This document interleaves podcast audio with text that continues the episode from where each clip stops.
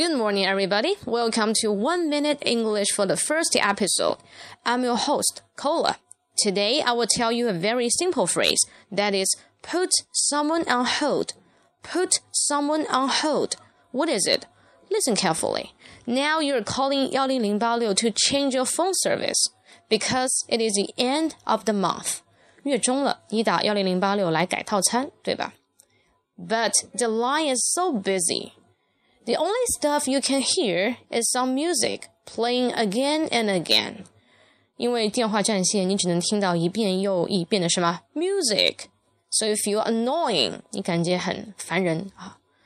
那这就说明 the China Mobile just put you on hold，就说明幺零零八六把你什么一边搁着了，晾着了啊，让你电话占线了。Got it？把你放旁边占线一下。We can use put someone on hold. Okay, keep it. Hope you like it. See you next time.